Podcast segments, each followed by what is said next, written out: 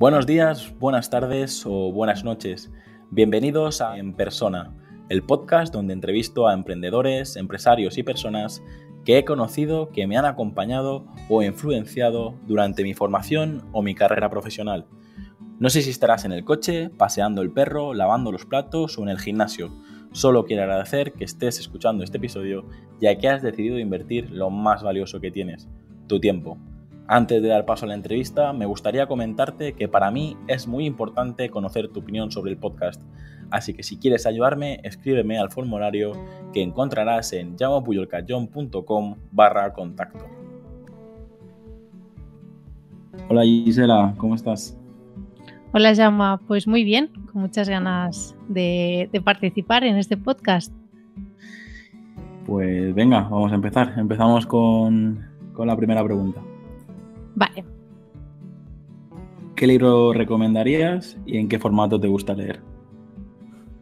Vale, a ver, em, de libros no voy a especificar uno en concreto. Lo que sí que me gustaría eh, es, una, es un conjunto de, libros, es una serie de, cuatro libros de eh, Elena Ferrante, que es una, eh, es una escritora hasta ahora anónima, que es italiana y explica, digamos, la vida de, dos chicas a lo largo de, cuatro libros. Eh, realmente es una serie que me tiene súper enganchada, tiene una narrativa espectacular, te hace, eh, te explica muy bien también, porque habla mucho ¿no? de la situación de, de Nápoles en los años 60, 70 y 80 y realmente te, te, envuelve muy bien en la situación en ese momento. También, eh, incluso a mí me ha sorprendido de que hay varios movimientos ¿no? de los que habla, también habla incluso de feminismo en los años 60 y de cómo poco a poco se, van afrontando estos temas, también de un enfrentamiento de ideas políticas tanto de capitalismo como de comunismo, cómo eh, se, se, afrontaba, ¿no? Entonces, no sé, yo realmente recomiendo, pero ya cualquier eh, libro de Elena Ferrante, porque ya su narrativa es algo que me encanta, no se hace nada aburrido, se hace muy entretenido. Y, bueno, son unos libros que, ahora ya estoy acabando ya el cuarto y me da mucha pena y mucha rabia acabármelo al final. Pues muy bien, no, lo, no la conocía, pero le echaré un vistazo a ver eh, toda, todos los libros que, tiene. Y el formato, Gisela, que, eh, ¿qué tal? Se, eh, ¿Audiolibro, libro electrónico? ¿Qué piensas? A ver, eh, no soy de comprar libros en papel porque es algo que ya hace tiempo, por tanto por tema ecológico y también porque tampoco quiero yo almacenar mucha cosa que no sea necesaria. Eh, sí que lo hago muy en digital, siempre que puedo eh, lo hago en digital, pero sí que es verdad que a veces tengo que tirar de audiolibros por, por falta de tiempo y falta de, incluso de, de, querer sentarme y seguir viendo la pantalla. A veces no, no, quiero continuar, ya que estoy todo el día con ordenadores y pantallas y realmente hay audiolibros que están muy bien hechos, muy bien, una producción muy buena Así que diría un mix, ¿no? Entre lo digital y, audiolibros. Yo creo que eh, el audiolibro aquí en España, es verdad que en inglés o en Latinoamérica todavía hay mucho contenido, pero de la misma manera que estamos viviendo un pequeño boom en el mundo del podcast, yo creo que también le va a pasar lo mismo al audiolibro y empezaremos a, a ver que sea habitual, ¿no? Porque ahora, ahora es al contrario, cuesta cuesta encontrar, pues a lo mejor un libro que, te ha gustado mucho, cuesta encontrarlo en otros formatos. Y te diría eso, estoy de acuerdo eh, contigo. Yo, yo soy de, tener una librería llena, llena, llena hasta arriba, que ya no me caben más. Pero eh, también me doy cuenta de eso. Digo, eh, ojalá nunca me cambie de casa, porque si empiezo a acumular y acumular, me arrepentiré. Pero bueno. vamos con la, Siguiente pregunta. ¿Cuál es tu película favorita y cuál es tu serie favorita? Vale, empezamos con la película. La película sé que quizás puede, puede sonar muy, muy cursi, pero de momento, a día de hoy, eh, yo de películas favoritas voy cambiando, así que no tengo una favorita de toda mi vida, es algo que va cambiando bastante según en épocas, etcétera. Pero actualmente la que me he visto muchísimas veces y la podría ver muchas más es, eh, es la de La La Land que tanto la gente la odia o le encanta. Es, muy dispar, ¿no? La, gente tiene, tiene, un sentimiento bastante fuerte con esta, con esta película, tanto positivamente como negativamente. Eh, no sé, yo en ese momento sí que me sentí muy identificada con los dos protagonistas, la verdad, y la, música que, que, hay en toda la, en toda la película me encanta y sobre todo es eso, sobre todo que yo lo viví mucho, viví mucho toda esa, esa situación en la que se encuentran, de cómo poco a poco van, van luchando ¿no? por, por cada uno por su sueño y cómo lo van planteando y todo, también a, nivel de pareja y todo. Y realmente eh, en ese momento, sobre todo cuando, cuando la vi, que creo que, no sé si me equivoco, que fue en 2017, 2016 más o menos, que justo que, casi que, que, está hablando de mí, ¿no? Esta, esta película, entonces eh, se queda de momento y además que me encanta verla muchas veces, muchas veces. Eso suele pasar, yo creo que eh, todas, todas las películas o todos los contenidos siempre tienen eh, gente fan y gente detractora, de gente que la critica. Y, yo creo que cada vez vamos más a eso, ¿no? Es decir, creo que cada vez se crean contenidos para que enamoren a unos y, que sean odiados eh, por la otra gran mayoría. Eh, es verdad que es una película que, se, debe ver solo por, por todos los recursos que han invertido en hacerla y a nivel musical. Y no me extraña que esté en tu, en tu top 1 eh, vital de momento, pero como tú dices, yo creo que tanto los libros como las películas eh, dependen un montón del contexto y, probablemente la veas dentro de 30 años y te, genere buenos recuerdos, pero ya estés en otro, en otro momento. ¿Y serie? ¿Qué serie? ¿Qué serie te ha marcado últimamente? es que de series también tengo, tengo muchas. Es que, por ejemplo... un, top, un, top, 3 rápido. Un top 3 rápido. Eh, por temas de que me han acompañado mucho tiempo, no de que realmente sean para mí las mejores, pero las que he, compartido, ¿no? Que hay partes de mi vida que yo lo relaciono con estas series, es eh, la de mm, Cómo conocí a vuestra madre, que yo me acuerdo de verla en la sexta, eh, casi el primer capítulo en el mismo tiempo que, se, que casi que se estrenó en Estados Unidos. Es que la he visto durante todos los años y luego, por ejemplo, sí que vino el ya vino Juego de Tronos. Entonces, sí que son dos series que realmente me han acompañado mucho tiempo. Quizás no puedo decir es que son las mejores a nivel de, guion, a nivel de, serie y, de narrativa, pero son las que realmente me, siento muy, muy, muy, bueno, me, despierta recuerdos, ¿no? Es como, sobre todo también como conocía vuestra madre, que ahora quizás la veo de nuevo y veo que ha envejecido mal, porque, bueno, en la situación actual y, todo lo que he aprendido yo también personal de, mm, de tanto a nivel de racial, de feminismo, etcétera, hay muchas cosas que ahora se mira con otra perspectiva, ¿no? Y hay series que han envejecido, en este sentido, han envejecido mal, pero igualmente hay muchísimas cosas que, que, que, sigo mm, frases que sigo, mm, sigo utilizando en el día de hoy, conceptos, eh, bueno, han formado parte de mi vida totalmente. Es que yo creo que algo, algo que se está perdiendo es que yo, por ejemplo, recuerdo Perdidos o, mm, Prison Break. Son, son series que, claro, tú eh, veías un capítulo y estabas toda la semana hablando de, esto y luego veías otro episodio y, lo mismo, ¿sabes? Era como eh, durante varias uh, semanas, durante varios meses, cuando, cuando estabas viendo la temporada, tenías esta, o sea, todo, todo era hablar de esto y en cambio ahora yo creo que eh, cada vez es menos social. Ahora es eh, en un fin de semana, viernes, sábado, domingo, te ves tres temporadas de cualquier serie que te gusta a ti. Totalmente, totalmente. Ahora te acompañan muy puntualmente. Simplemente es algo puntual, te gusta y tal, pero antes es que desde que empezaba la temporada hasta que acababa, era semana a semana. Entonces es que hay muchos recuerdos, muchas cosas que, que hacen que tengas esta vinculación ¿no? más, más emocional.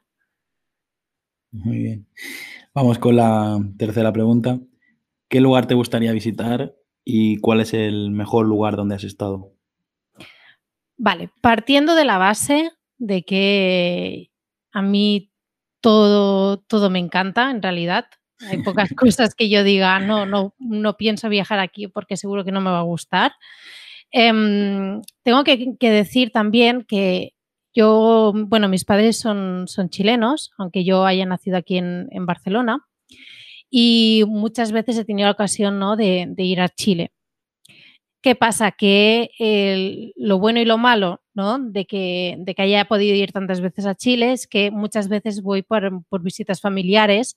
Sí que he podido hacer algo de turismo, he podido ir también un poco para, para el sur, hasta, hasta Puerto Montt, digamos, que es una parte del sur de Chile que es casi el último punto antes de que se empiece a dividir en, islotes y todo, porque llega una parte de Chile que se empieza a descomponer, digamos, si lo ves en el mapa.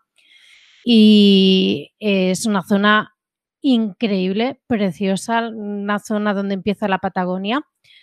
Y tengo pendiente ir a Torres del Paine, Torres del Paine, que también es una zona forestal preciosa, mm, imágenes que parecen de, otro mundo y realmente tengo muchísimas ganas también de vivir el Chile a, nivel turístico, ¿no? No tanto de, visita familiar y aparte un poquito de, ver el país, sino quiero patearme todo el país porque aparte de Torres del Paine que está, que está en el sur, también tenemos el, desierto de Atacama en el norte.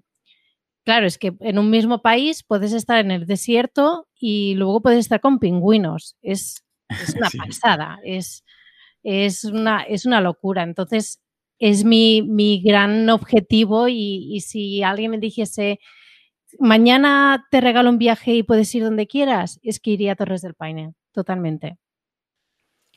Y el mejor lugar donde, me, donde he estado es, sé que va a sonar muy de, nómada digital, es en Bali, precisamente en Bali, eh, pero no el Bali del sur donde, bueno, llega todo el mundo, está el aeropuerto, hay un tráfico de muerte y todo eso, sino un Bali que estaba en el norte, fue porque, de hecho, fue una anécdota que nos pasó allí, que íbamos a ir a una isla, pero eh, en ese momento por temas de oleaje no pudimos ir, tuvimos que cancelar hotel y todo que teníamos ahí en, esas islas. Y lo que hicimos, bueno, conocimos a una pareja eh, también eh, española que estaban viviendo en Suecia y era una tarde y al día siguiente los dos teníamos que dejar el alojamiento justamente porque también ellos se, iban a las islas a las mismas fechas. Y lo que hicimos fue alquilar una, villa, una casa en, la parte del norte, en la parte del norte que se tardaban como tres horas llegar. Y bueno, mm, qué decirte que una casa preciosa, eh, totalmente balinesa, Mm, con incluso piscina, eh, abrías la puerta de la casa y estaba, estabas en la playa. No es una playa de estas paradisíacas en la que el color es turquesa, ni mucho menos. Pero, por ejemplo, si hacías un poco de snorkel, veías incluso pues, estrellas de mar de color azul, por ejemplo, era una cosa que yo, flipaba. Eh, también pudimos con unos pescadores autóctonos de, de allí de Bali, nos llevaron un momento a ver eh, delfines también, que, mm, pero son, o sea, balineses que no entienden nada de, inglés. O sea, te estoy hablando de una parte nada, nada turista, totalmente autóctona, ¿no? Y yo creo que es que recuerdo esos días como estar en el paraíso. yo sé dónde está el paraíso y sé que eh, para mí está ahí y es el mejor lugar donde, donde he estado nunca. ¿Tenía wifi? no sé ni cómo iba, es que no, es algo, es algo tan espectacular que no te da para coger el móvil. no lo digo, porque si algún día desapareces ya sabemos dónde encontrarte. seguramente estaré por ahí. Si tiene, si tiene wifi está ahí. seguramente. Es una, de las cosas que nos permite eh, esta nueva era de, poder trabajar donde, donde queramos. Y digo, bueno, viendo un poco lo, lo que haces, luego ya nos contarás, seguro que, que puedes deslocalizarte. Bueno, Gisela, vamos con la cuarta pregunta. ¿Qué retos tienes todavía pendiente de cumplir y de lo que has conseguido, de qué te sientes más orgullosa? El principal reto y el más próximo, digamos, que, tengo es impartir formación bajo mi, propia marca personal. Hasta ahora sí que he hecho varios cursos, he hecho varios cursos eh, incluso para, para Boluda, eh, para otras plataformas, pero sí que quiero tomar un poco el control ¿no? de, toda esta información porque tengo muchísimas ganas de, hablar de, marketing automation y, poder em, enseñar muchísimas cosas y me gustaría pues eh, montar quizás una plataforma o, algo. Es, es, algo que hasta ahora estoy haciendo para otros y, es algo que eh, próximamente a medio, a medio plazo me gustaría hacerlo ya bajo, bajo mi nombre, mi propio nombre. Muy bien. ¿Y de lo que has conseguido hasta ahora, de qué te sientes más orgullosa? Bueno, mm, yo realmente me siento orgullosa de ser consultora de marketing automation y poder vivir de ello, porque yo me acuerdo que, o sea, no, es una profesión, yo sinceramente en su momento no era una profesión que no conocía a nadie que fuese consultora freelance de, de marketing automation, no conocía absolutamente a nadie. Y dije, bueno, voy a tirar para adelante, tenté un poco algunas empresas y vi que quizás había interés y me siento muy orgullosa de que en su momento poder ser consultora de algo que en ese momento yo no sabía ni que existía ni podía ver a nadie, o sea, casi como inventarme casi un, tipo de, profesión y, actualmente poder vivir de, vivir de ello.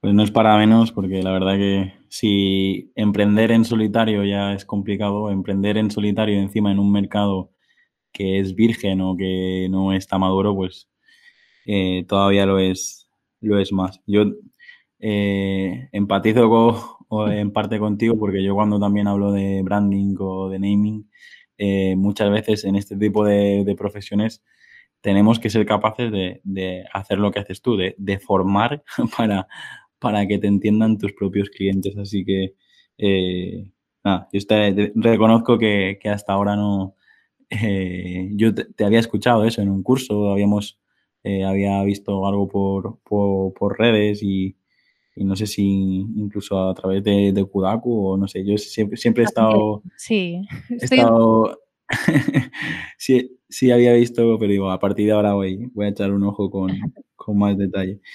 Eh, Gisela, la siguiente pregunta es, ¿qué te gusta hacer con el tiempo libre? Y eso, ¿con, con qué te pasa el tiempo volando? A ver, sinceramente no, tengo un hobby eh, nada especial. De hecho, lo que a mí me gustaba hacer es lo que es mi profesión actualmente. Así que eso sí que es, es un problema, pero a la vez es una ventaja, ¿no? El problema es que me quedo sin hobby simplemente por ocio, ya que eso es eh, ahora, a día de hoy, es, es mi profesión y no debo mezclar pero también me quedo sin, algo que, con lo que a mí me gustaba, ¿no? Eh, así que realmente no tengo nada especial, nada que diga, ostras, es que esto me encanta. Sí que es cierto que hubo que eh, hubo un tiempo que, por ejemplo, sí que eh, yo he estado, bueno, yo bailaba, bailaba salsa, por ejemplo, que es algo que me encanta, me apasiona y obviamente ahora no, no se puede hacer absolutamente nada, pero ya te digo que a mí el tiempo sí que se me pasaba volando. eh, era, era algo que también me encantaba hacer. Y básicamente lo demás que me gusta y me encanta eh, es lo que te digo, no es nada especial, es ver series, por ejemplo, es algo que me encanta y también tomar unas buenas cañas con, en buena compañía es algo que para mí eh, eso es vida. que también nos lo están limitando un poquito, pero bueno, por suerte sí, todavía. Pero bueno. alguna cae. Ahora la sexta pregunta es una que suele crear un poco de tensión y es, ¿cuál dirías que es tu mayor virtud y cuál dirías que es tu, mayor defecto? Mi mayor virtud, em, yo considero que es mi, capacidad de afrontar todos los retos, tanto personales como profesionales, eh, y afrontarlos y superarlos para mí yo creo que es eh, resiliencia, creo que sí que, se llama, es el concepto, pero vamos. Resiliencia. tampoco sé si lo estoy diciendo bien. También me suele pasar a mí que, me quedo ahí eh, yo creo que mm, esto es lo que, lo que también ha permitido ¿no? Eh, actualmente vivir de, de la profesión que yo he querido, a lo que yo he querido dedicarme. Y mi mayor defecto es realmente, y, lo digo realmente como, como, defecto, es vivirlo todo con demasiada intensidad. Em, emocionalmente conecto mucho con, tanto, y esto yo también lo digo a nivel eh, personal y profesional, ¿eh? conecto demasiado y eh, muchas veces eh, esto me ha llevado a problemas de, tanto a, nivel, a nivel bueno, no pasa nada porque es un chute de, adrenalina, de euforia, etcétera, pero sí que es verdad que a la mínima que hay, hay algo complejo, cualquier cosa, eso a mí me ha afectado muchísimo e incluso demasiado más de, más de lo normal, ¿no? Y yo creo que eh, para mí es eso, mi mayor defecto es ser poco estoica, digamos, y, vivir todo con demasiada intensidad que no, no, procede, ¿no? O sea, yo creo que, de hecho, para mí la estabilidad emocional es, sería algo a lo, que, a lo que debería yo, yo aspirar, por ejemplo. Lo mejor es que ya lo has detectado y tienes en cuenta esto. Hay mucha gente que se pasa toda la vida sin, hacerse esta pregunta, sin, sin, sin analizar, eh, sin analizar sus debilidades.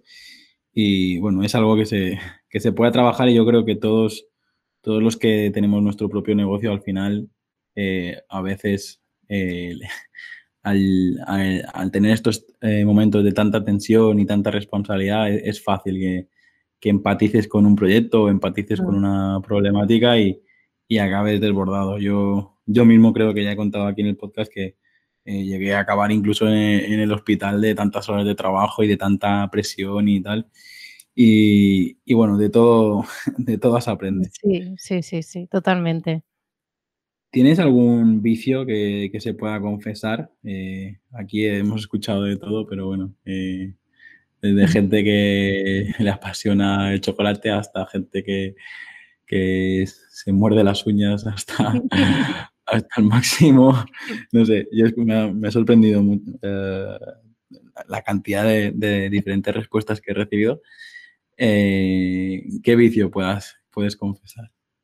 A ver, yo son las series. Yo creo que se puede intuir un poco, pero es algo que me engancho súper rápido. Yo soy eh, de las personas que, ve el, primer capítulo y aunque no le acabe de, gustar, ve el siguiente. Y ya necesita acabar la temporada. Y yo, mi ritmo de, ver series, ahora sí que, a ver, sí que ahora que ha habido un, pico de trabajo bastante fuerte, sí que esto ha disminuido un montón, pero cuando, digamos, tengo, digamos, el balance es, es normal, ¿no? De trabajo y de vida personal, eh, yo puedo ver series 24 horas, 24 horas y, mucho más. Es que es algo que incluso yo creo que puede ser algo de, adicción a las series o algo así, pero, pero de siempre, ¿eh? no, no, no ahora de, Netflix. Yo antes, si me las tenía que bajar, pues me las bajaba. tampoco había ningún tipo de problema. Pero que es algo no, lo puedes, no, lo puedes, decir. bueno, eso era ya prescrito, ya hace muchísimos yo, años. Yo veo que mucha gente lo comenta aquí y digo, bueno, esto se queda aquí grabado para, para, para siempre. No, a ver, normalmente eh, también eran series que ni llegaban a España. sí, sí, es que es lo que es que lo es lo que ha pasado. Ahora, yo en mi caso, entre Amazon Prime, Netflix, HBO, Disney Plus, es decir, tienes tanta oferta que ya ni te, ya, ni te lo planteas. no, no, no. Ahora ya antes era la única manera de. Exacto, exacto. Gisela, en este momento de, de, bajón te pondrías, o sea, ¿qué canción te pondrías a, tope para recargarte de, energía? ¿Qué, ¿Qué, canciones o grupo? Que... Vale. Como siempre, no, bueno, como he estado durante toda la entrevista, no voy a decir una canción específica, voy a decir artista, artistas. Una es em, Rosalía, pero no Rosalía al nivel mainstream, a nivel de, sus canciones más comerciales, que de hecho me gustan mucho, pero a mí el, disco de El Mal Querer y el de Los Ángeles me parecen una absoluta locura, una pasada a nivel de, conceptualización, de interpretación. Mm, la producción también es una pasada pensar que el mal querer es un trabajo de final de grado me, peta la cabeza. Es como, mm, ¿cómo, es posible que, esta persona haya hecho esto?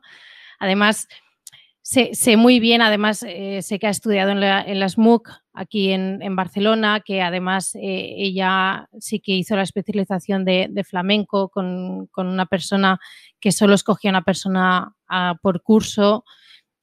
Y se nota muchísimo, se nota muchísimo. O sea, no, solo por el tra-tra y, las uñas y todo eso, sino, ostras, es que escuchas, bueno, yo es que lo disfruto muchísimo, como ya se puede notar, pero es que yo escucho todas las, canciones, por ejemplo, de, del mal querer, toda la, toda cronología y todo eso, es que eh, es, una, es una fantasía, es una absoluta pasada.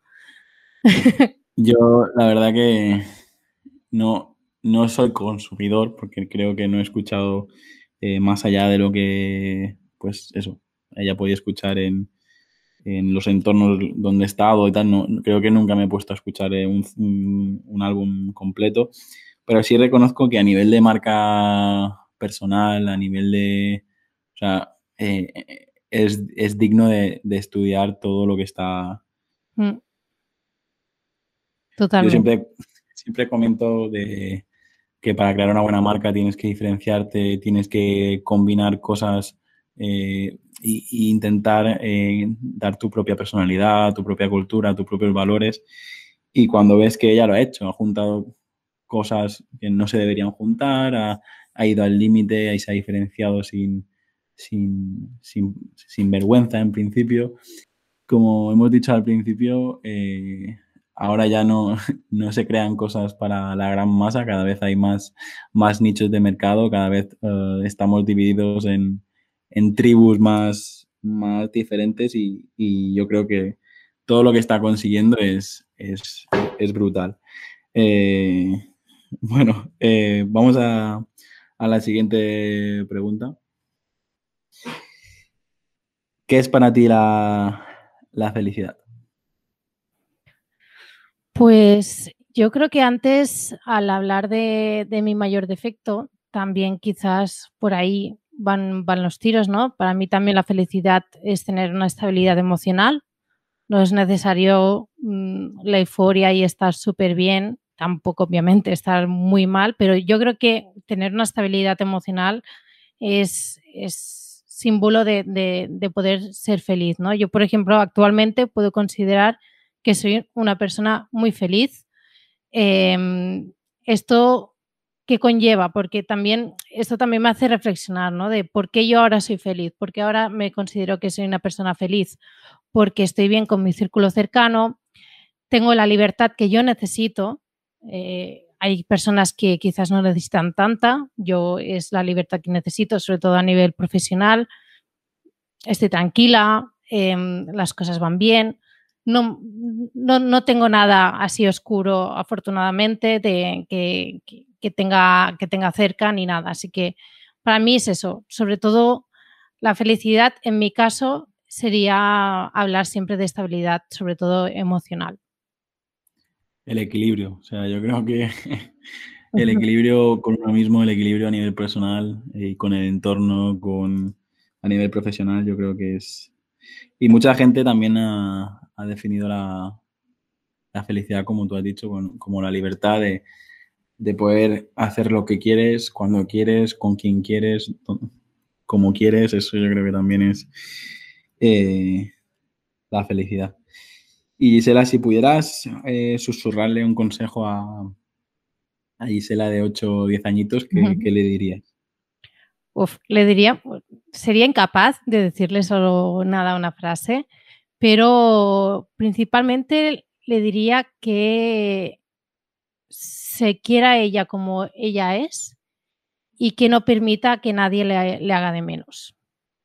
Que es eso, que establezca unos, unos pilares muy fuertes de lo que ella es, lo que ella vale y que independientemente de cualquier crítica, cualquier eh, pisada profesional también o, personal o lo que sea, que ella siempre tenga un foco muy claro ¿no? de, quién es, qué es lo que vale y, ya está. Y sobre todo mantener esos pilares mm, fuertes.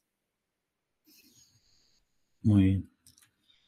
Y ahora al revés, si tuvieras la oportunidad de congelar un mensaje y abrirlo con 80 años, ¿qué, mensaje te enviarías? Pues si le pudiese enviar un, mensaje, sería algo más del estilo de que,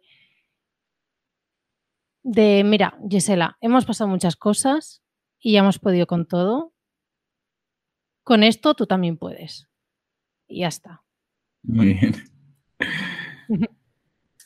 Esta pregunta también suelo comentar. Eh, ¿Cómo ves el, futuro a nivel profesional? ¿Cómo ves el futuro a nivel eh, personal? Si nos quieres comentar algo, ya has tocado temas a nivel de a nivel político, a nivel social, a nivel medioambiental. Eh, tú como, no sé, tanto te puedes centrar como con la parte social como con la parte más um, profesional, pero ¿qué es lo que ves en tu futuro próximo? Te ha parecido, aquí un poco pitonizo, Yo no sé si es porque estoy en una situación en la que, como ya he comentado, soy una persona que actualmente puedo decir que estoy feliz y que quizás es por eso que también soy muy optimista. Están pasando muchas cosas sociales que, que son una pasada Realmente yo creo que hay muchas cosas que estamos viviendo un momento histórico en muchas cosas.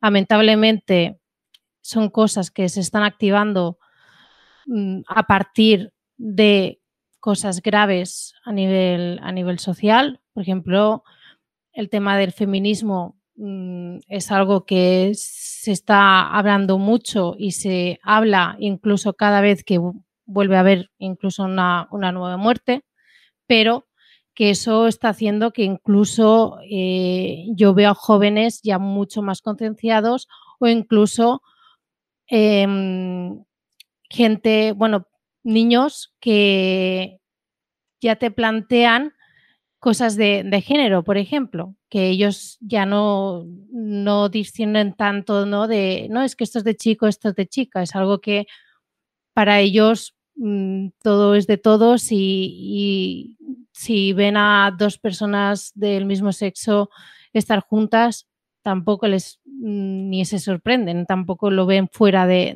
lugar ni, mucho menos. Y son, yo creo que está viniendo también una generación muy preocupada a nivel ecológico también, que están muy concienciados, también en temas eh, sobre todo diversidad al final, de, racismo, de, también pues estos problemas que tenemos de, género, del cambio climático. También yo creo que estamos cambiando nuestra manera de vivir. Ya buscamos menos eh, vivir para trabajar, sino al revés Sabemos que el trabajo es una vía para, vivir y para disfrutar de las experiencias, porque yo conozco muchas personas mayores que se han pasado toda su vida trabajando y, han fallecido mm, dejándose el lomo, sin haber disfrutado nunca unas vacaciones o haber hecho, haberse permitido unos caprichos o lo que sea. Entonces, yo esto lo, veo muy positivo, a, a pesar ¿no? de, todas las cosas malas que, salen en el día a día y que, que, soy muy consciente. Y obviamente de que estamos viviendo una pandemia mundial, que eso no, que no se nos olvide. Aparte, también te digo, es eso, yo soy muy optimista, pero que luego te viene una pandemia que nadie se imaginaba que íbamos a estar viviendo y se va todo eh, y cambia todo de golpe. Pero bueno, yo creo que sí, dime. No, te decía, has comentado cosas muy interesantes, pero por ejemplo con el tema de la pandemia, yo que he ido haciendo entrevistas semana a semana, semana a semana, he visto un poco la evolución de, lo, que, de lo que ha comentado la gente. sí que es verdad que nadie nos imaginábamos. De hecho, hay alguna entrevista que hablamos eso, de el virus este que hay en China y tal, y luego de repente la siguiente semana ya, ya lo teníamos todo aquí en, en, Europa y, ya no había manera de, pararlo. Yo creo que eh, nos ha demostrado que somos muy frágiles y yo creo que ha enviado, ha enviado un mensaje. Es verdad que mucha gente lo va a pasar mal a nivel económico y hay mucha gente que lo va a pasar mal, eh, pues eso, por familiares que, se van y, todo. Pero también ha enviado un mensaje de, de decir eso, hey, eres frágil, vive porque, como decías tú, de nada, de nada, de nada sirve pasarte 60 eh, años en un restaurante y, estar pendiente de tus proveedores, de tus clientes y todo y, estar como esclavo de ti mismo, ¿no? No sé, yo creo que ahí ha hecho reflexionar, creo que mucha gente vive eh, de lo que le dicen en el colegio, de lo que le dicen sus padres, de lo que le dice la sociedad y yo creo que esto que ha pasado, inevitablemente yo creo que todo el mundo se ha, sentado a pensar en, semanas diferentes, porque no ha sido todo a la vez, pero yo creo que ha provocado que todo el mundo piense y, mucha gente también ahora, incluso a nivel online, que está buscando su propósito, está, está buscando qué hacer en esta nueva etapa que, estamos viviendo y yo te, yo te digo, hay, veces que soy bastante negativo, pero supongo que hoy estoy positivo y creo que... A ver, sí, que, es cierto que ha sido una parada de todos llevamos una vida de locos, un ritmo mm, que era por encima de nuestras posibilidades y que ya mucha gente ya estaba pasando factura. Y esto ha sido una parada obligatoria para todo el mundo y sí que es cierto que eh, esto yo creo que es también a nivel social, por ejemplo, Em, personas mayores ya saben leer un QR con el móvil, que antes era algo esto impensable. Ponías un QR y decías, claro, pero la gente realmente sabrá cómo utilizar un QR. Ahora casi todo el mundo se, se ha tenido que espabilar porque casi en todos los restaurantes o bares van, van con QR. Pero no solo eso, es que decir, eh, gente de 90 años haciendo videollamadas para poder ver a su familia. Es decir, eh, hay algo mágico también en todo esto que yo creo que... Está siendo... Y sí que es cierto, yo por ejemplo sí que eh, estoy viviendo una, situación bastante negativa, ¿no? A partir de, todo esto de, la pandemia mundial. O sea, que no lo digo solo porque, mira, ay, todo es felicidad, ¿no? Pero Aparte de eso, eh, es, algo, es algo puntual, pero sí que estoy viendo muchos cambios a, nivel económico, social. Espero también salir de esta y cambiar modelos económicos que hasta ahora ya estaban muy desfasados. Y, bueno, yo sí que va a ser muy duro porque va a haber muchas consecuencias negativas, sobre todo económicas, a, sobre todo las familias de, que, que tienen muchas dificultades de, exclusión, etcétera, que esto os da igual que digitalices España, que ellos al final van a tener los mismos problemas que, que están teniendo hasta ahora. Pero bueno, a nivel general sí que en esa parte sí que suelo, suelo ser muy optimista, sin olvidarme obviamente de, de las personas que, que, están pasando y van a pasar muy duros momentos. Está bien que comentes esto porque muchas veces tenemos la, la, sensación de que todo el mundo a lo mejor pues tiene los mismos recursos que nosotros o lo que, o lo que vemos el día en las redes sociales. Y bueno, tampoco quiero centrarnos porque creo que podríamos hablar de temas políticos y tal, pero sí que hace poco vi, de lo poco que he visto a nivel prensa o a nivel de medios de comunicación, vi algo así como que decían, es que os pensáis que todo el mundo tiene una, habitación, tiene un wifi y todo el mundo tiene un ordenador portátil. Y porque es verdad que si tú eres pues clase media y tienes un único hijo, pues es probable que tenga una habitación, un ordenador portátil y una conexión wifi para ello, para él o para ella. Pero también hay familias de cinco y seis hijos en una misma habitación y que no tienen seis portátiles, uno para cada uno, y no tienen ni siquiera eh, seis sillas donde se puedan sentar a hacer los, deberes. Y yo creo que es algo, es lo que te decía. Creo que el ser humano es más, más fuerte y es, tiene una, una capacidad de adaptación bastante más grande de lo que nos pensamos y yo creo que, bueno, eh, como, como, tú decías, es un momento histórico, vamos a ver eh, dónde nos, dónde nos lleva todo esto. Pero si te parece, hacemos una pausa porque veo que podríamos hablar de esto eh, muchísimo tiempo. Quedan poquitas preguntas eh, ya. La siguiente es, ¿a quién te gustaría conocer? A nivel familiar, a nivel histórico, a nivel eh, famoso. Si pudieras irte a un restaurante y, y, comer tranquilamente con esta persona y charlar durante horas, ¿a quién, eh, ¿a quién elegirías? Uf, es que soy una persona muy curiosa y que me encanta la gente que tiene cosas que decir. Así es que yo realmente me sentaría con casi, por ejemplo, todas las personas mayores. Yo me sentaría a escuchar todo lo, que tienen que aportar, ¿no? De todo lo que han vivido. Así que, y es algo que a mí me encanta. Yo la misma que puedo y que alguien tiene experiencias que explicar y todo eso, es algo que, a mí me apasiona escuchar y, conocer vivencias que a día de hoy no, las podemos ni, ni, siquiera imaginar.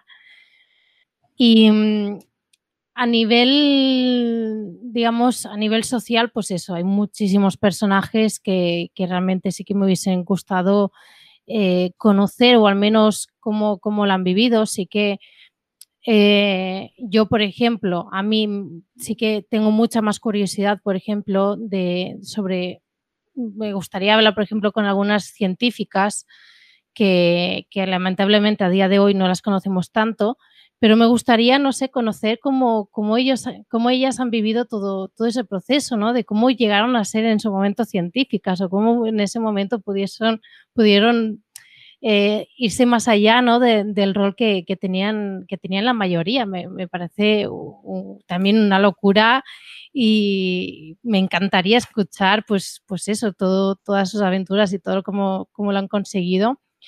Y sí que es cierto, por ejemplo, que a, día de hoy, de, famosos, por ejemplo, actuales, por ejemplo, sí que es, em, yo creo que ya, ya es bastante lógico, ¿no? Que, por ejemplo, yo, Rosalía, me encantaría conocerla, pero no a nivel eh, fanática, sino eh, conocer sobre todo como, más como artista, ¿no? De cómo hace todo el proceso creativo y cómo, cómo transforma mm, de, una idea súper abstracta a cómo al final acaba siendo una, canción. Eh, a nivel creativo es eso, me, encantaría, me encantaría conocerlo. Y con los que quizás me gustaría tomarme algo, una caña o, algo así, que como he dicho, me, gusta mucho ¿no? tomar una caña en buena compañía. Eh, esto sí que yo soy muy mainstream, es muy, es muy comercial, pero por ejemplo, al que tengo ahora casi cada día en casa, que es a Ibai, que es el, de, el que hace streamings. Eh, me parece un tío súper interesante y una, una, de las personas con más dinamismo y capacidad de hacer un show de la nada.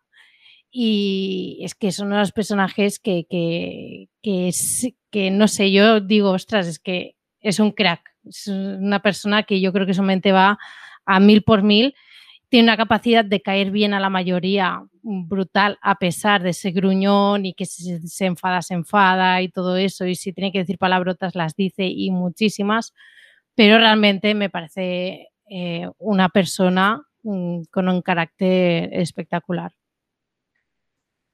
Yo reconozco que me descargué la aplicación de Twitch por los directos que está haciendo Joan Boluda últimamente y vi que me salía recomendado Ibai, Ibai y, y la, verdad, he visto algunos, mm, porque lo conocía, pero conocía la parte más de YouTube o la parte más...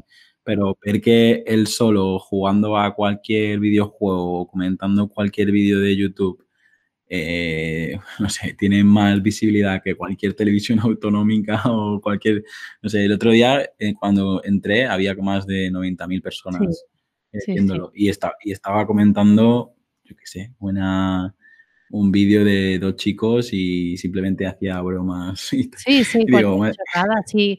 Por ejemplo, que... Yo creo que hay gente, hay gente, perdón, disculpa, digo que es que él, lo bueno es que él no, prácticamente no ha, no ha cambiado, lleva, lleva haciendo esto toda, eh, toda la vida, lo que pasa es que los, el momento en el que estamos, probablemente él hace 40 años o hace 20 años no tenía ni las, herramientas, ni la sociedad estaba pensada para este tipo de, contenido, pero es que ahora eh, la gente es lo que está buscando. Es decir, antes una persona, yo, por ejemplo, alucino esta gente que ha sido constante y durante 20, 30 años han sido aficionados a muerte a los videojuegos, pero ya digo, yo he jugado algún videojuego, eh, tengo cariño a algunos, algunas consolas y algunos videojuegos, pero esta gente que, que ha sido, bueno, que ha tirado de la industria hacia adelante, pues ahora, pues, ahora están recogiendo todos esos estos frutos, ¿no? Y, y yo te digo, al final es, lo que hablamos antes, tener una personalidad fuerte. Y perdona que te he cortado, no sé qué, querías decir. No, no, no, precisamente eh, era algo muy la línea, ¿no? Que realmente es verdad que es una persona que ahora socialmente encaja muchísimo, es un es un carácter que encaja totalmente, es algo que hace lo que tú comentabas, eh, incluso este tipo de, tal y como es él, no hubiese encajado hace 20 años en una tele ni de broma porque hubiese sido, no, no, hubiese encajado, ¿no? La, gente yo creo que no, no, lo hubiese entendido, pero sí que es cierto que ahora sí que están, están habiendo estas, estas personas, ¿no? Que eh, montan sus propios shows dentro de, sus canales y que están generando mucho dinero, pero que al final lo hacen a base de, mostrarse también muy como, son, porque al final eh, nos gustan cuando se enfadan, nos gustan cuando se ríen, cuando se asustan, cuando, cuando todo. Entonces, eh, ahora me gusta mucho más que se, busque más ¿no? esta naturalidad y no siempre le está sonriendo y todo perfecto, etcétera. Me parece muy, muy interesante. Pues me han dado ganas de, ver vídeos de Ibai y de ponerme a escuchar Rosalía, así que tomaré nota y a ver si, si las siguientes conversaciones que tenemos, pues eh, puedo aprender un poquito más de, los dos. La verdad que eh, algo tienen que han conseguido mover a, miles de personas. Yo creo que ahora se premia el, ser único, el ser diferente y, la verdad que son dos grandes personajes a tener en cuenta y, seguro que también escucharlos sería, sería un placer. Ojalá se pasase por aquí, lo dudo, pero bueno. La siguiente pregunta, eh, Gisela, al final este podcast está pensado para, para emprendedores, para empresarios. De hecho, eh, todas las personas que, vienen aquí son emprendedores, eh, eh, empresarios o gente que me ha influenciado. Y Y me gustaría preguntarte esto, ¿qué ha supuesto emprender para ti y, por qué recomiendas emprender o por qué no recomiendas emprender? Em, emprender no es para, para, todo el mundo. De hecho, hay gente que encaja mucho más. Antes cuando comentaba el tema de la libertad, que yo tengo la libertad que yo necesito, hay gente que no necesita tanta, por ejemplo, y que ellos trabajando en una empresa y tener la, tranquilidad ¿no? de que cada mes van a tener un sueldo X, para ellos eso es felicidad, ¿no? Y para ellos ya, ya estaría muy bien. Em, a, mí me ha supuesto luchar mucho, luchar mucho, em, lo que decía, ¿no? Que, ser consultora de algo que la gente no sabe ni, exactamente lo que es, porque yo se lo decía, claro, yo a propia gente que se dedicaba a marketing digital, les decías marketing automation y sabían, o sea, sabían el concepto, pero no sabían qué suponía la práctica. Entonces, claro, es que esto ha costado muchísimo. De hecho, em, los, mis primeros clientes, incluso algunos de los clientes que tengo ahora, son startups de, de aquí de Barcelona pero que toda la, cultura es, es, muy global, es muy internacional y que casi nadie habla, habla español. Son gente que viene de, de, Estados Unidos, de otras partes de Europa, que el marketing automation ya se ha establecido mucho. Imagínate, pero claro, porque a mí me ha costado mucho eh, sí que tengo clientes que a partir ¿no? de, de, de, conocer todas las ventajas y qué supone, sí que me han venido muchos clientes, ¿no? Pero yo he tenido que luchar mucho en ese sentido, eh, tener que explicar a qué me dedico y, otras cosas que, que bueno, que, que, al final tienes que, cuando emprendes, pues al final eres, sobre todo cuando emprendes solo, eres tú contigo mismo contra, contra el mundo, ¿no? Entonces, eh, yo lo recomiendo, para mí, emprender es trabajar por los sueños de uno mismo no de otra persona. Em, y prefiero mil veces trabajar para mí misma, aunque tenga que dedicarle muchísimas, muchísimas más horas, pero es que no me pesan. Eh, sí que hay que tener cuidado, lo que no se puede hacer es trabajar eh, de sol a sol, porque al final eso pasa factura y no, no, no tiene ningún tipo de sentido. Pero no me pesa a mí echar horas de más. Si algún día festivo tengo que echar horas, no, no se me hace difícil y el poder trabajar para, para mí, tener el control y también el poder escoger con quién trabajar, de si me siento cómoda. Hay gente con la que no he acabado de conectar y todo eso y he podido decir, mira, mm, eh, este proyecto conmigo no, pero si quieres te paso a otra persona con la que seguramente eh, va a funcionar mucho mejor.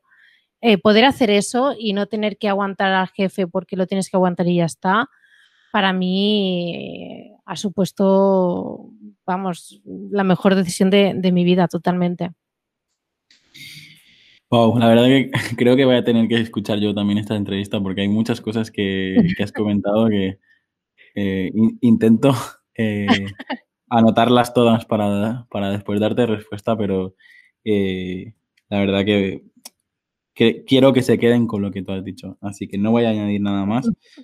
comparto todo lo que, lo que has dicho y me ha venido a la cabeza una, frase que creo que fueron los compañeros de bicicleta de estudio que decían precisamente esto de lo que acabas de decir tú, ¿no? Poder, poder decirle al cliente que no y mucha gente todavía no, no le sienta bien ¿eh? que tú le digas, mira, es que no puedo trabajar para ti. No en plan, te voy a pagar, te voy a tal, pero digo, pero es que no, es que yo creo que ya no solo buscamos eh, la parte económica, sino realmente conectar. Yo a muchos clientes también le he dicho, es decir, mira, yo y todo mi equipo vamos a invertir nuestro tiempo de vida, más de 200 o 300 horas, a elaborar este proyecto. Si tú no respetas este tiempo de, vida, y no solo económicamente, sino con el propósito y, en todo, hasta en la manera de contestar un, mail, se tiene que respetar. Sí, pues entonces eh, no estamos alineados y no podemos. Y esto creo que a día de hoy eh, creo que hay mucha gente que sí lo tiene en cuenta, pero eh, la, gran mayoría es pido tres presupuestos, me quedo con el más barato y punto, ¿sabes? Y yo creo que, por suerte, todos los que trabajamos la, marca... por, suerte los que trabajamos la marca personal y podemos empezar a decir que no, yo creo que esto eso sí que es libertad. Totalmente. eh, Gisela, las últimas tres preguntas, que ya te estoy eh, robando más tiempo del que habíamos acordado. La, la siguiente pregunta es, ¿cómo te gustaría ser recordada?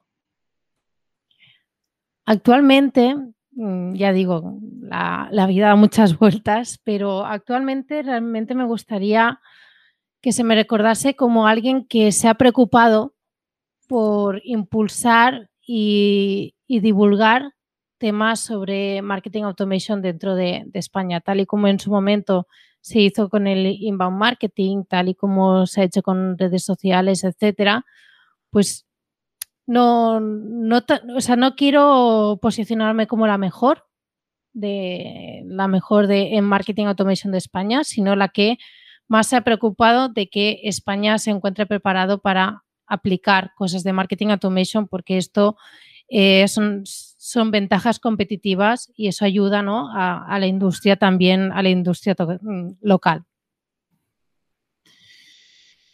Muy bien. La siguiente es ¿qué lema te define? ¿Qué, frase te describe si tienes algún texto que, que, tengas en mente? A ver, tengo dos. Una eh, es buen camino, porque ya, bueno, he hecho el camino de Santiago ya dos veces y wow. el concepto de buen camino me, me parece brutal, porque al final es no, no te dicen, bueno, que, que, llegues bien o ya te falta poco ni nada. No, no. Te están diciendo que disfrutes el camino, que disfrutes lo, lo que estás haciendo. Llegues, no llegues, mmm, da igual. Lo que, no sé, es que me parece un concepto mmm, brutal, sobre todo a, en, en, la sociedad que, que ahora se, ha pausado, pero en su momento que parecía que si no conseguías tu objetivo eh, como que se acababa el mundo, ¿no? Y, no es así. En el camino se disfruta muchísimo y mucho más cuando que, que, cuando alcanzas cualquier objetivo que te has marcado.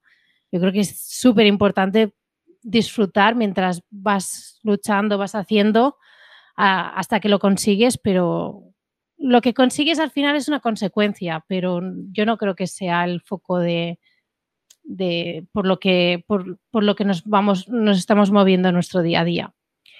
Y otra frase es eh, que yo me la repito mucho, pero porque me la tengo que repetir, y es el no pasa nada. Eh, decirme no pasa nada, el poder relativizar las cosas. Es decir, si viene, mmm, sobre todo a nivel mmm, profesional, si viene hay algún, alguna cosa, alguna emergencia, lo que sea, el decirme mm, que no pasa nada, que la vida va a seguir. Es decir, que nosotros nos creemos a veces muy, muy imprescindibles, muy que queremos dar el 100% por los clientes y que, queremos darlo todo, pero tampoco nos tenemos que olvidar que al final somos, no, no somos médicos. Si, si cae en la web, ha caído, vale, se arregla y ya está. Y ya está, no pasa nada. No, no estamos operando a alguien y que si nos equivocamos se muere. Estamos hablando de cosas que al final, bueno, sí, son importantes obviamente y pueden afectar en facturaciones y tal, pero relativizar todo un poco, que, no pasa nada, que por mucho que nosotros eh, pensemos que eso es nuestra gran mayor desgracia, mm, que no. Eh, hay cosas mucho más eh, importantes, mucho más vitales y que eh, yo creo que esto, la pandemia también ha puesto en relevancia todas estas cosas, como era la salud, que muchos la damos por garantizada y es algo que no es así. Lo demás, no pasa nada. Pues te, te, compro los dos lemas y respecto al segundo, eh, yo creo que es un buen consejo para toda la gente que empieza y para la gente que nos escucha, que a lo mejor ya es más veterana o más veterano, eh, seguramente te están aplaudiendo.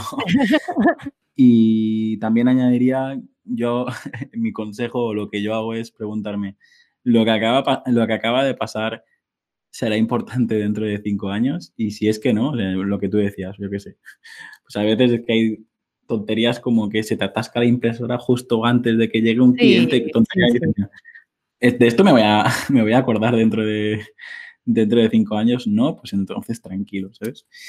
Eh, Gisela, he disfrutado de, escucharte y, la última pregunta es un poco devolverte pues, el favor de, este tiempo que nos has dedicado y todo lo que nos has comentado. Y quiero que, bueno, en el, tiempo que, nos queda, que, ya es ninguno porque, hemos pasado un poco de tiempo. Ya lo, sé, ya. no, pero yo lo que quiero ahora es que, que aproveches este momento para todos los que no sabemos exactamente quién es Gisela Bravo, todos los que todavía tenemos que aprender eh, sobre tu profesión y también no te olvides de, de comentarnos dónde te podremos encontrar o, o, dónde podemos contactar contigo. Si el tiempo que quieras para, para explicarnos estas tres cositas y cuéntanos. Perfecto. Bueno, mm, como habéis podido deducir, soy consultora de Marketing Automation. Estoy especializada dentro de Marketing Automation. Sí, estoy especializada en negocios B2B y sobre todo en lo que serían SaaS, que son eh, aquellos que se dedican con software, que tienen un software como, como producto, ¿no? como, como servicio y mm, básicamente lo que, lo que yo hago es eh, acompañar a los usuarios en el momento de que dejan sus datos en, la página web hasta que se encuentran preparados para hacer la, la, venta. Pero no solo es eso, también hay cada vez más, hay muchos procesos a nivel de marketing interno que tienen que funcionar correctamente. Lo digo porque yo me he encontrado de un caso de un cliente que me dijo que Em, uno de los problemas que tenía actualmente era que su página de solicitud de demo, ya que trabajo tanto con, softwares, eh, no, estaba llegando correctamente a los comerciales, que habían leads que se estaban perdiendo. Me refiero a, este nivel de, automatización de procesos también dentro de, todo lo que es el marketing digital, no solo también a partir de, la experiencia de los usuarios. Eh, bueno, básicamente es mm, eso a lo, a lo, que me dedico. También me dedico, como he comentado, a temas de formación, hablar mucho, mucho sobre todo el tema de marketing automation, sobre herramientas, cómo aplicarlo, mm, consejos y obviamente también para niveles mucho más avanzados para gente que ya tiene eh, conocimientos de marketing digital y nada, eh, si queréis cualquier duda, cualquier consulta, siempre me podéis encontrar en giselabravo.com. Ahí podéis encontrar tanto el contacto por correo electrónico, que si redes sociales, cualquier cosa que necesitéis, eh, vais allí y ya, ya, lo encontraréis todo. No quiero tampoco aquí atabalar diciendo todos los perfiles ni nada. Vais allí y ya está todo. Y también quería comentar que actualmente también eh, tengo un podcast conjunto, sí que tuve uno sobre marketing automation que se llama El Camino Automático, por si alguien lo quiere escuchar, que eh, está pausado, ya eh, lo tengo que, tengo que hacer una, renovación del podcast. Y por otro lado también tengo otro podcast con, una compañera de, de profesión que se llama Carlota Galván, en la que tenemos un podcast que se llama Búscate la vida, que es una especie de mastermind bastante gamberro entre nosotras, eh, en el que nos reímos mucho, explicamos cosas, anécdotas también de que nos pasan como marqueteras y también pues cosas mm, que vamos encontrando y todo eso. Y también hablamos cosas de, interés de, algunas temáticas. Así que, bueno, diría esas tres cosas. giselabravo.com camino automático del podcast y búscate la vida si queréis pasar un buen rato y reíros un rato. Ese también está muy bien. Pues le acabo de, darle a seguir en, Twitter y, luego le lo escucharé un rato. Isela, eh, muchísimas gracias por esa sonrisa, muchísimas gracias por el, tiempo que nos has dedicado. Y tengo que, bueno, ser sincero con la audiencia. Yo eh, he secuestrado una hora del tiempo a Gisela prácticamente sin, sin, sin, conocernos. Reconozco que, eh, bueno, creo que ya llevamos, no sé, más de 50 o 60 entrevistas y, y, cada vez más eh, contacto con gente que me gustaría conocer, que me ha, que me ha influenciado, que tiene muchas cosas interesantes que, que, compartir.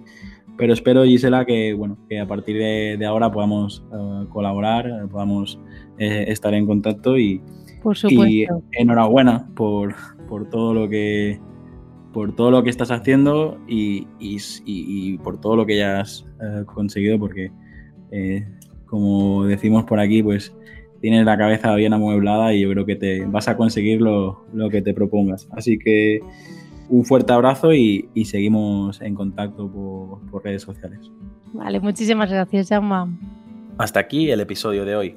Si te ha gustado la entrevista, no olvides compartirla en redes sociales y valorar el podcast en iTunes, Evox o Spotify para llegar a mucha más gente.